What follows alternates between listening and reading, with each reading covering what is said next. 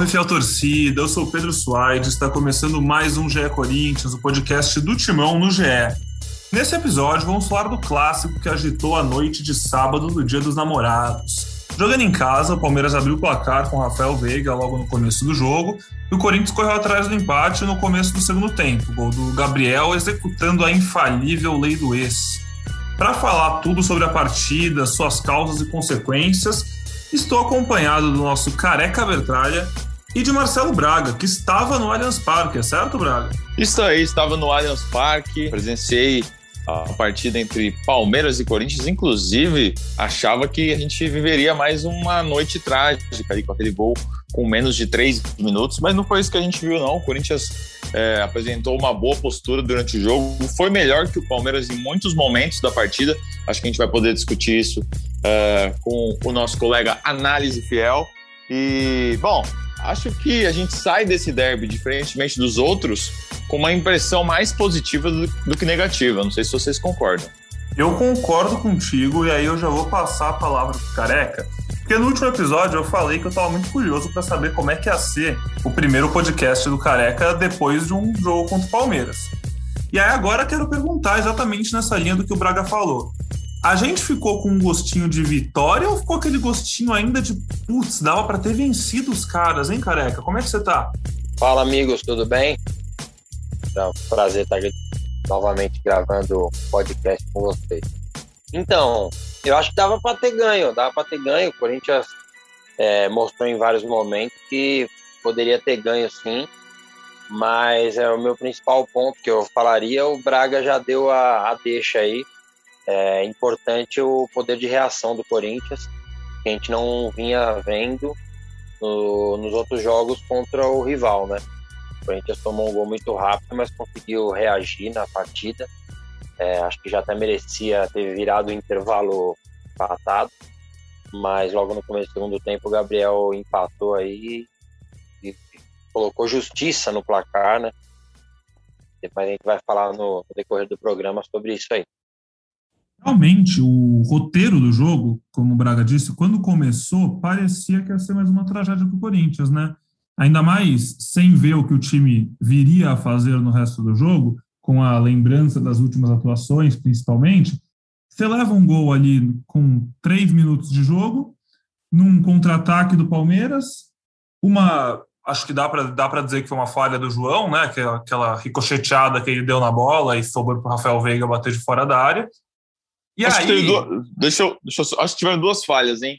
É, o, o, o Matheus Vital não acreditou no passe ferro. do Gabriel. É. Ele demorou para tomar a iniciativa de correr na bola. E aí, quando ele chega, ele chega com o corpo meio errado e é desarmado no, no pé de ferro ali. E aí, o, o, João também acho que se posicionou errado para fazer o corte, tentou fazer com a perna de trás.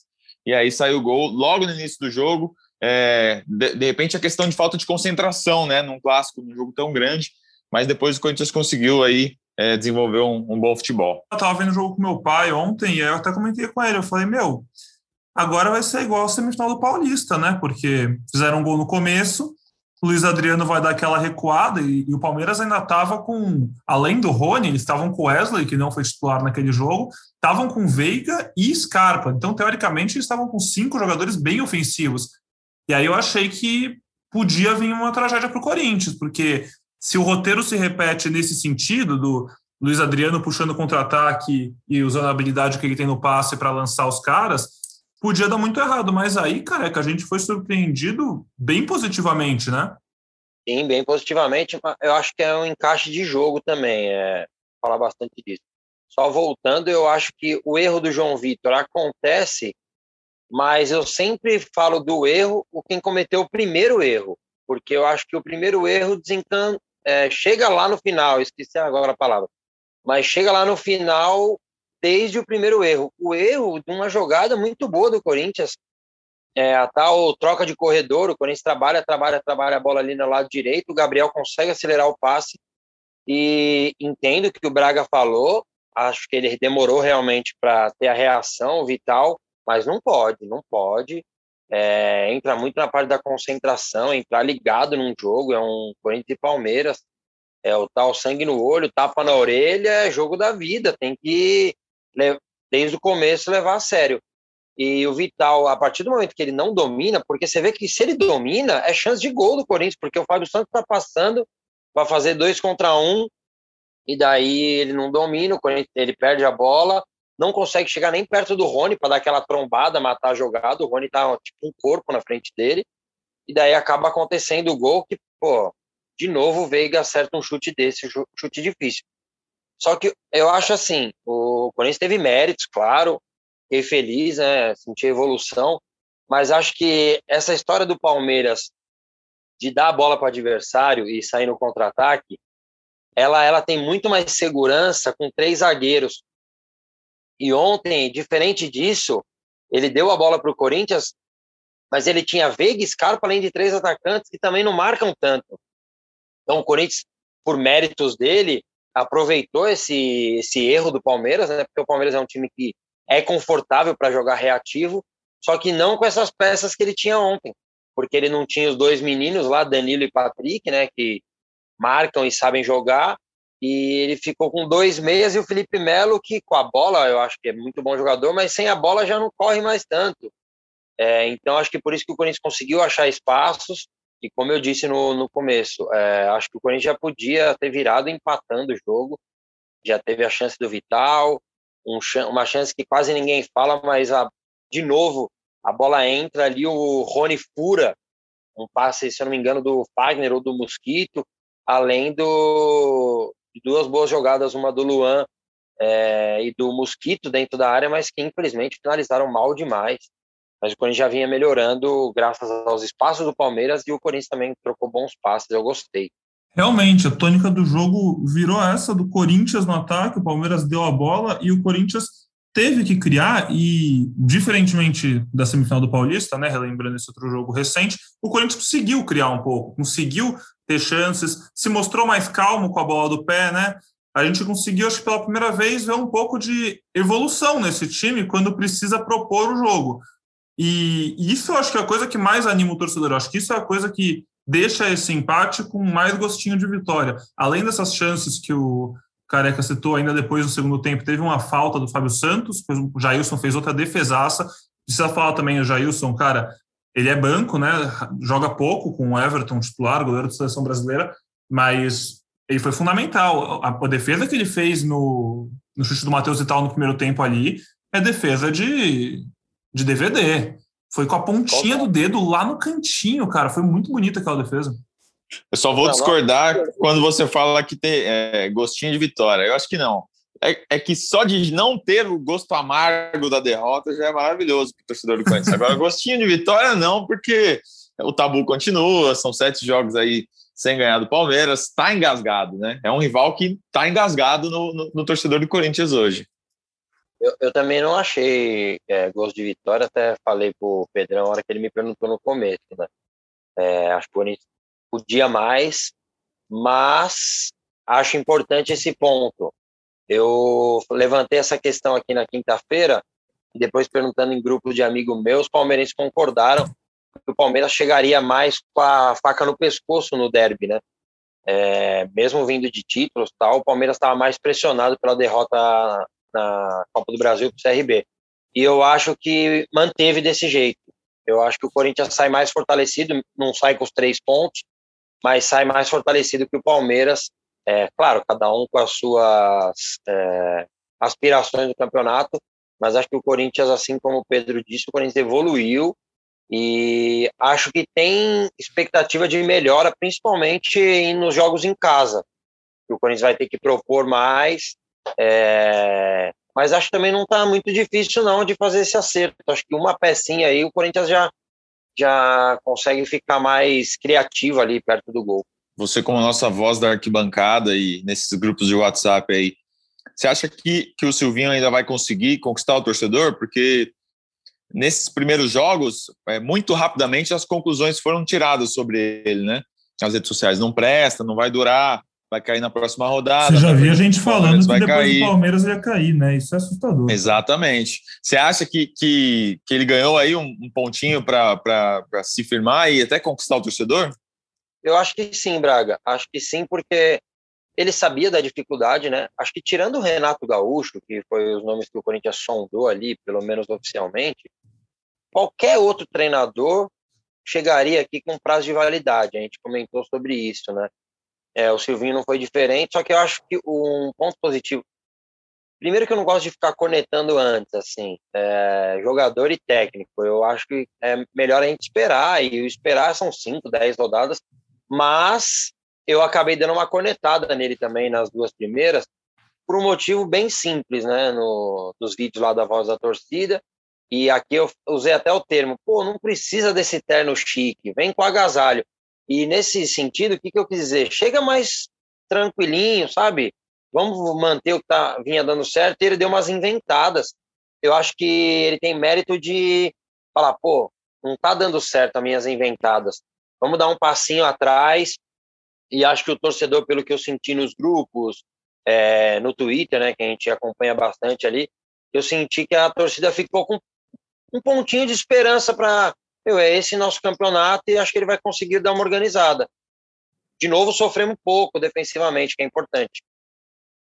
Esse, só para finalizar o que, eu, o que eu tinha falado lá do gostinho de vitória, foi uma impressão pessoal mesmo, principalmente pela questão do William ter feito aquele gol anulado por milímetros no finzinho do jogo.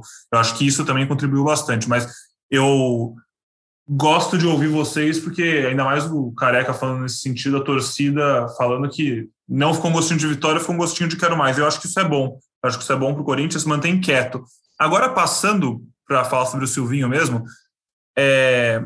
o Braga, sei que estava lá no, no, estádio, eu acho que é uma, uma opinião praticamente unânime, todo mundo que eu vi, né, Twitter e grupos por aí falando, de que o Cantijo foi o melhor em campo. E aí a gente está falando do Cantijo jogando como entre muitas aspas, primeiro volante, né? De um meio de campo com três volantes que trocam muito de posição. A gente viu o Gabriel chegando na área fazendo gol, viu o Rony chegando na área furando aquela chance. Os três se movimentando muito, mas o Cantillo muito mais lá atrás, como o primeiro homem, o homem da saída de bola, o homem do passe. Essa impressão lá do gramado, como é que foi? Cara, eu, eu gostei muito da atuação do Cantilho, mas eu, eu prefiro a flecha do que o arco. Eu acho que o, o Mosquito foi mais importante, porque ele foi o cara que, que foi buscado a todo momento pelos jogadores pelo lado direito. É, era por ali que o Corinthians ia atacar mesmo, com o Rony, Fagner e, e, e, Mosquito. Até por isso o Fábio Santos foi escalado pelo lado esquerdo, né, para dar esse equilíbrio. Eu acho que o Mosquito foi bastante acionado, ele deu assistência para o gol do Gabriel e poderia até ter feito mais coisas. Então, para mim, ele foi o melhor do jogo. Mas eu concordo com você, assim, que, que nesse momento o Cantinho tem uma, uma, uma função fundamental nesse time. Ele está muito bem protegido atrás dos dois volantes, ele tem espaço para pegar a bola e para decidir o que vai fazer. E no contra-ataque ele não fica exposto, porque ele não é um cara marcador de. Embora ele faça alguns desarmes, ele não é o cara do combate. Então, quando estava ele mais um, o time ficava um pouco vulnerável. Agora eu acho que o meio-campo está mais protegido, sim, e o que falta é, é ter mais opções é, na parte ofensiva do Corinthians ainda. O Caraca, aproveitando então que o Braga citou o Mosquito, há algum tempo, até mesmo antes do projeto da Voz da Torcida começar, então você não estava nesse podcast, a gente falou sobre como é importante esse momento do Mosquito no Corinthians. E aí, de lá para cá, ele tem se consolidado como uma referência do time, né? Realmente ele é o homem mais procurado. Como a gente falou no último episódio, ele é o único jogador que, quando recebe a bola no mano a mano, a torcida espera algo. Ele tem o drible curto muito bom, ele é veloz. E há quanto tempo o Corinthians não podia confiar tanto e ver resultado num ponta, né? A gente viu o time sofrendo tanto com pontas nos últimos anos. A gente fala do Pedrinho, mas ainda assim o Pedrinho era um cara bem inconsistente em alguns momentos.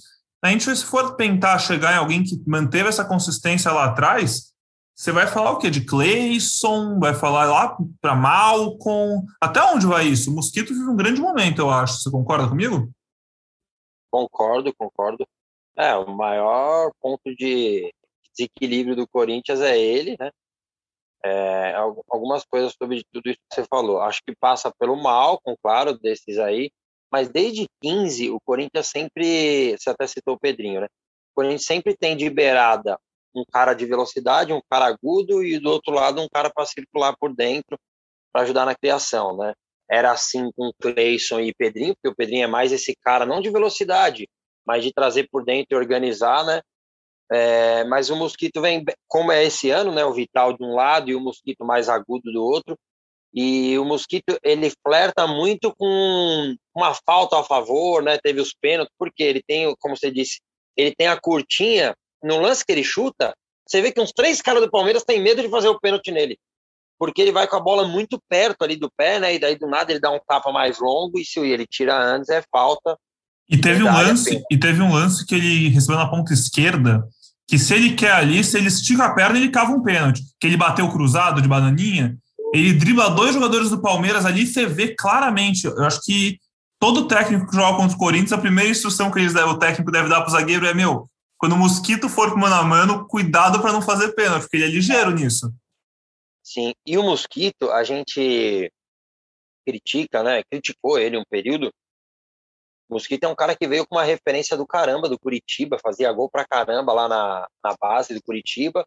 Eu não sei se ele saiu em litígio lá ou se ele acabou o contrato. O Corinthians acabou contratando o jogador, mas ele tinha um histórico na base de fazedor de gols tal. E daí, até um pouco de achismo, assim, de ouvir falar, eu acho que dá uma deslumbrada, né? Você chega no Corinthians, pô, você sai do Curitiba novinho, porque o Mosquito eu acho que ele tem 22 ou 23 anos, é novo. É, mas daí acho que ele, depois de dois empréstimos, se eu não me engano, ele voltou e hoje ele é importantíssimo, né? O Corinthians tem pouco, como não tem um centroavante, é, como não sofre com a criatividade, a velocidade do Mosquito para arrastar e ganhar 20, 30 metros ali de campo acaba sendo importante. Já teve vários momentos, inclusive, eu, só, eu não estou lembrado se o jogo, no jogo de ontem, é o Fagner ou o próprio Mosquito dá esse, pra, esse passe para o Rony. O Mosquito, pode ver que ele leva muitas vezes para o fundo ali, quando chega a marcação, o Fagner muitas vezes entra no espaço vazio e ele consegue achar passe. Então, eles estão bem entrosados ali pela direita e com certeza é um ponto forte hoje do Corinthians, hum, é, principalmente nesse esquema de jogar fechadinho e tentar achar no contra-ataque o mosquito que tem velocidade.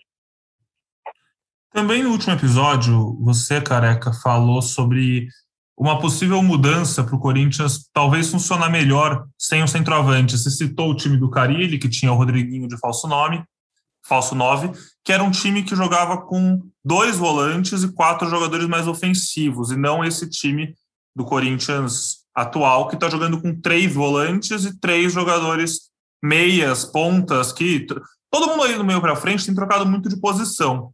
E aí eu queria perguntar para o Braga e para você exatamente sobre isso.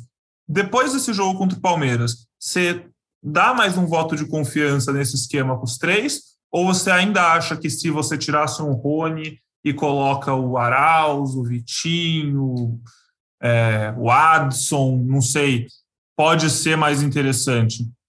É, eu, eu acho que o Rony é o jogador que, que está mais se candidatando para ser sacado da equipe, né? Por mais que esteja funcionando o esquema com ele, ele seja um cara é, super voluntarioso, né? Raçudo pra caramba, se doa em campo. É, essa função ele, ele, ele ainda não, não tem tanta como é que eu posso dizer tanta facilidade para pisar na área e para ajudar o time ofensivamente. Então, embora ele esteja fazendo o papel tático dele, Dá para dá trocar, dá para colocar um cara mais ofensivo aí. Não sei quem seria. É, e, e, eu acho que também esse esquema ainda não está beneficiando o Luan. Acho que o Luan ainda passa muito tempo é, só tocando na bola ali e, e, sem participar do, do terço final ali, do, da jogada mais objetiva. É, eu ainda não estou 100% convencido desse esquema, confesso. Se a gente for lembrar do, daquela sequência de três jogos, quatro jogos que o Luan fez muito bem no fim do Campeonato Paulista e Sul-Americana, eram jogos que tinham centroavante, né? Ele estava jogando de camisa 10. Tinha o Cauê, normalmente, acho que um dos jogos foi o Jô e os outros foi o, foi o Cauê, que tinha uma referência e o Luan não precisava ficar tanto tempo, realmente, como você falou, só tocando na bola, às vezes tendo que fazer um pivô uma vez ou outra, ou às vezes até atualmente ele tem voltado muito para receber a bola. Eu também acho que esse sistema o Luan, não tá O Luan muitas vezes encontra, encontra aquele passe, né? Aquele passe é, que ninguém acha por trás das linhas. E, e, como ele é o cara mais adiantado, quando ele recua, ele, ele não tem esse, essa referência. É, teve um lance do jogo que o Matheus Vital cortou para dentro e encontrou um passe para o Mosquito. Mas o Luan não está conseguindo se, se achar nessa, nessa função, assim. É, eu acho que ele fica muito isolado ali na, nessa função e concordo com o Pedro 100%. Ele, ele, essa história, ah, ele jogou de falso 9 no Grêmio, sempre era próximo ao 9. É, não naquele 4-2-3-1, mas como se fosse um segundo atacante por dentro, né? É, então, eu, eu, defendo mesmo esse 4-2-4, é, como foi o Carilli, né? Com o Jadson e o Rodriguinho por dentro, mas entendo, e se for isso mesmo que eu estou vendo do, do Silvinho, e ele, ele tem mexido no time conforme o adversário, né? Ele fez isso com o Piton e Fábio Santos, então eu estou nessa esperança de, a hora que pegar um, um jogo em casa que você precisa propor mais, ele pode jogar um Arauz ali por dentro, né? Na verdade, a gente está procurando o tal terceiro homem, né? A gente já teve Elias, já teve Paulinho, já teve Renato Augusto fazendo os dois no mesmo time, né? Mas eles trocavam muito dessa posição. E, e sem esquecer que o Ederson tem feito bom campeonato no Fortaleza, não só campeonato brasileiro, boa temporada, né? É um jogador de 20 anos que parece que já estavam querendo falar que ele era horroroso. O cara tem três gols, 20 anos, então é um jogador para se pensar no futuro. O Corinthians não tem esse terceiro homem. É, o Pedro que citou o Vitinho, né? Na base ele fez muito essa função. Então eu acho que dependendo do adversário, é, dá para fazer desse jeito. É, contra, eu, eu já citei em alguns podcasts aqui os jogos contra o Ancaio e o River. Mas talvez se a gente fizesse um time aqui do GE, a gente ganharia, do, principalmente do Ancaio. Então não dá para tirar muitas conclusões. Mas o Arauz e o Adson, eu não colocaria o Adson, tá? Só para dar um exemplo assim. Mas eles jogaram vários momentos ali por dentro, trocando passes. E eu acho que seria uma boa, dependendo do adversário. Você deixa Gabriel e Cantijo ali, e teria quatro jogadores para trabalhar bastante a bola e movimentar bastante, né? São quatro jogadores de movimentação: Luan, é, Arauz por dentro, os dois, né? E Vital e Mosquito aberto. Acho que o Corinthians ganharia mais profundidade e mais troca de passes. Mas eu só quero falar uma coisa rapidinha. A melhor coisa do jogo de ontem, é, na minha opinião, tirando o poder de reação, que foi importante, o Corinthians ontem atacou a área, gente. Eu tava com saudade disso, não só no gol, na furada do Rony, em mais uns quatro ou cinco lances, o Corinthians tinha três ou quatro jogadores dentro da área. Isso é importante, mano. Isso, é, zagueiro não sabe onde marca, qual deles tem. Foi assim no gol do Gabriel. É, isso atrapalha a marcação e movimentação do Corinthians, mais gente para finalizar, mais infiltração. Então, acho que isso foi o ponto mais positivo para mim no jogo, é, atacar a área. A gente conviveu muito com Paulinho e Elias, a gente está muito acostumado com isso. E ontem, é, claro, não estou comparando os dois, pelo amor de Deus, mas ontem o Corinthians atacou a área, inclusive fez um gol assim, e deixou esperançoso, mano. Esperançoso Continuamos naquela lá, Pedro, você me convenceu. 45 primeiro. Aí fez 45 na 29 rodada. Porra, temos oito rodadas aqui, nove. O que, que dá para fazer nessas nove? Vamos tentar alguma coisa melhor. Mas acho que o Corinthians vai fazer 45 rapidamente aí e vai jogar um campeonato pensando em coisas melhores. O que é essa esperança ontem? Só para arrematar o papo sobre o meio de campo, antes da gente seguir falando que ainda mais tem para falar sobre esse jogo e o futuro. O nosso Marcelo Braga ontem noticiou em primeira mão né, que o Camacho realmente está de saída. Ele foi afastado da partida antes, horas antes do jogo, né? Ele estava relacionado, depois saiu da lista e tem tudo para fechar com o Santos. É isso mesmo, Braga? É isso. Na sexta-feira à noite, é, eu fiz uma entrevista com o Roberto de Andrade, né, que foi publicada no GE no sábado de manhã. E uma das perguntas que eu fiz para ele foi se o, o Camacho ia para o Santos. E ele falou: pode acontecer. Então, durante o dia ali já tinha tido conversas nesse sentido. O, o empresário do Camacho, que é o Carlos Leite, é uma pessoa que trabalha com ele, esteve no CT, então eles arquitetaram toda essa saída. O Camacho deve rescindir o seu contrato para assinar um novo vínculo com o Santos. Uh, o Corinthians tira mais um jogador da sua folha de pagamentos, que é uma folha alta ainda, né? No fim do mês ainda vai sair o Ramiro emprestado, depois o, o Otero e o Gemerson ali no dia 30. Então a folha vai diminuindo um pouco mais. O Camacho, que é um jogador que chegou no Corinthians em 2016, foi útil em 17, emprestado em 18 para o Atlético Paranaense, voltou em 2020, mas a torcida do Corinthians não amava, né? A torcida do Corinthians sempre teve um pé atrás com o Camacho. E acho que vai ser positivo para ele lá trabalhar com o Diniz em um, um novo clube. E para o Corinthians também, que que você alivia um pouco a sua folha, mas tem que pensar na reposição já, né? Já está procurando um outro jogador para o setor e, e, ao mesmo tempo você dá mais espaço para quem está na sua casa, né? O Xavier já conseguiu entrar ontem, de repente você vai ter o Campeonato Sub-23 rolando, se o, Edu, se o Eduardo Queiroz, lá, o Du Queiroz, começar a jogar bem, de repente pode ser puxado também. Então, a saída do Camacho ela vai beneficiar várias coisas dentro do elenco do Corinthians nesse momento. Boa, boa. Para arrematar o derby, galera, falamos já bastante de meio de campo, falamos do setor ofensivo, falamos um pouco do Vital, mas falamos do chute bom que ele deu, acho que foi uma partida justa, mereceu recuperar a titularidade, né? O Arauz não. Os jogos que o Arauz fez titular não não condiziam com o que era esperado de um titular e o que o Vital já fez esse ano e pela partida que ele fez nesse sábado também mostra que a vaga é dele. Falando lá de trás, o Careca citou que realmente o time não sofreu sustos e não sofreu, além do gol, teve o gol anulado do William, mas além teve disso, uma bola, teve uma na, bola trave. na trave do Scarpa, né? Um fora da área, mas Cássio, uma partida acho que ok. Eu, eu não consigo ver falha no gol do, do Veiga. Pô, um chute muito forte, alto. Foi mais no meio do gol, mas tinha gente na frente. É aquele tipo de defesa que dava para pegar, mas se ele pega, seria uma defesa, sim, maravilhosa. Seria uma defesa. É, eu acho que é. Não, não dá Não nem para pra- questionar. Foi, foi muito forte o chute. E a, na defesa. Pegou, é, pegou no céu da rede. E a defesa, uma partida legal. João Vitor teve o lance do gol, mas seguro. Gil também. Fábio Santos e Fagner. O que, que você tem para falar ainda mais do jogo, careca? Eu gostei, gostei defensivamente, né? Como eu disse, teve esse lance do, do Scarpa, realmente. Inclusive, até acho que o Cássio pega a bola, hein? Com pontinha do dedo, o juiz dá tiro de meta, mas eu não sei, não, acho que ele pegou.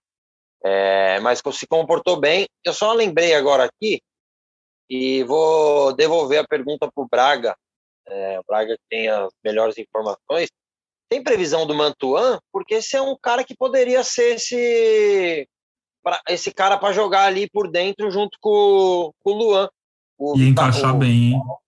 Pô, ele fez muito isso. Ele fez muito isso. Ele era 10 na base, depois ele jogou de falso 9 com o Mancini quando machucou, né? Pô, é um cara que poderia, claro, que ele vai voltar. Tem, o Corinthians tem que tomar todos os cuidados com ele, né? A terceira lesão de joelho. É, fazer um fortalecimento bem feito e tal. Mas eu acho que é um jogador que pode ser útil, principalmente nessa função. Eu não quero mais falar do jogo, é, falei o que para falar, e acho que o Corinthians. Gostei, mano, gostei de verdade, porque deu uma, deu uma empolgada depois dos últimos três jogos, viu? Até contra o Atlético Goianiense, que foi eliminado, achei que a postura do time foi boa, é, de razoável para boa, e acho que o Corinthians pode evoluir. É isso, tá vendo? Esse podcast precisava de um cara otimista. Finalmente chegou um cara otimista que só Tinha tinha, o Léo o aqui, Léo. Pô, pelo amor de Deus, sabe? Esse pessimismo aí. Ó, sobre o Mantuan, só para falar, o, o- eu acho que só a partir do fim de julho, fim de julho, começo de agosto ali, ele deve, deve voltar a ser opção. Putz, tem um tempinho Caramba. ainda, tem um tempinho. Mas realmente tem que tomar cuidado, cara. A gente vê essas lesões de joelho em moleque. Pô, ontem mesmo o Valse do São Paulo passou pela terceira cirurgia no joelho. O cara se machucou em janeiro de 2020, não joga desde então. Se machucou exatamente igual ao Mantuan, num jogo treino da seleção de base. Mesma coisa, e tá fora há 17 meses, outra cirurgia. É, Ô, Careca, você falou isso do jogo, eu lembrei aqui de um texto que eu li ontem, e eu vou até citar, foi o do Diego Garcia, que é, é meu ex-companheiro de trabalho na ESPN, atualmente trabalha na Folha, tem uma coluna no UOL, e a definição dele para mim na coluna dele do UOL foi perfeita. O Corinthians parece que parou de jogar como um time de várzea. E isso é muito bom. Eu acho que realmente isso é empolgante. Depois de um tempo que estava aparecendo isso, o time está começando a ficar organizado. Eu acho que as perspectivas são melhores do que eram. Não quero falar que são boas ainda, mas são melhores do que eram há pouco tempo atrás. E isso é animador. Silvinho agora consegue respirar um pouco mais, né? Tem calma para trabalhar, desenvolver esse trabalho que começa a mostrar alguma coisa. E na quarta-feira tem um jogo em casa contra o Red Bull Bragantino. O que esperar dessa partida? É, é um adversário que não dá para você fazer esse teste aí que eu quero, né, com o Arauz tal, porque o Bragantino é um time difícil de jogar, né, rápido ali na frente tal, e uma inteligência. Eu gosto muito do Ítalo lá, o centroavante. É, ele acho que tem um QI de futebol avançado. Gosto muito dele. Então, a, ele aproveita bem a velocidade de Claudinho e Arthur, né? Então, a gente tem que tomar cuidado com esse jogo, mas a gente tem que voltar a vencer em casa. Né? Sem aquela pressão, a gente tem que voltar a vencer em casa. É, só um, um abraço para o Léo, hein, porque a gente tá, citou ele aqui. Estamos falando muita palavra otimismo, é, evolução. Léo deve estar, tá, quando escutava, se ficar incomodado, hein, gente? o Léo aqui, antes de a gente começar a gravar, meus, você conversa com ele cinco minutos sobre Corinthians, dá vontade de se jogar da janela. Fala, meu Deus, Vamos perder de todo mundo. O Leozinho é fera. Na quarta-feira, o Corinthians joga contra o Bragantino em casa para voltar a vencer. Acho que o Corinthians tem capacidade de vencer. O Corinthians vem de dois bons resultados, podemos dizer assim. Se a gente ganhar do Bragantino, estamos praticamente no G4, na quarta rodada. Brincadeiras à parte, acho que o Corinthians vai, vai evoluir sim. É, e sem fazer muita loucura em contratação, vai conseguir fazer um campeonato justo, dar uma acalmada na torcida que a gente está acostumado a. A gente se acostumou, na verdade, né? Nos últimos 10, 15 anos a gente ganhou tudo. Então a torcida está mal acostumada. Tá certo, cara, é que isso mesmo. Quarta-feira, então, o Corinthians recebe o Bragantino. Marcelo Braga estará na gelada arena de Itaquera, né? O Química Arena. Vai estar tá frio lá, o vento de lá à noite é complicado, né? Nossa, tava frio no Allianz, hein? Quase saí de casa sem blusa, mas fui alertado pela patroa, dia dos namorados, né? Me deu uma blusa, falou, leva, meu filho. Ainda bem que, pre que presente pra patroa, perdeu o namorado pro Allianz Parque, pleno sábadão. Acontece, acontece. Feliz. Ficaram felizes aí em casa? Sim. Não? Dá uma adiada na, no jantar, mas depois ficou tudo bem. Ah, com o careca feliz tem que estar tá tudo bem mesmo, né? Coringão não decepcionou, seguiu correr atrás do empate. Tá certo, tá certo. Belo podcast. Senhores, têm considerações finais? Mais algo a dizer sobre esse jogo ou algo que aflige o coração de vocês? Bom, é isso aí. O Corinthians, além desse compromisso, essa semana deve lançar a sua nova primeira camisa, né? Uh, uniforme branco, que já vazou nas redes sociais, todo mundo sabe como vai ser, mas veremos aí no, no corpo dos jogadores, deve estrear, deve ser lançada no início da semana e provavelmente vai ser utilizada na quarta diante do Bragantino. É isso aí, amigos. Um abraço, uma boa semana para todos. Um abraço, Braga. Ótima semana para você também. Careca, aquele abraço. Bom demais e obrigado por parar o almoço de domingo aí para falar com a gente. Imagina, Pedrão. Sempre um prazer. Um abraço, um abraço, Braga. É, lembrando que a gente estava com receio na segunda-feira, né? Era uma semana complicada. É, acho que o Corinthians passou, claro, a eliminação dolorida, mas acho que o Corinthians passou bem pela semana.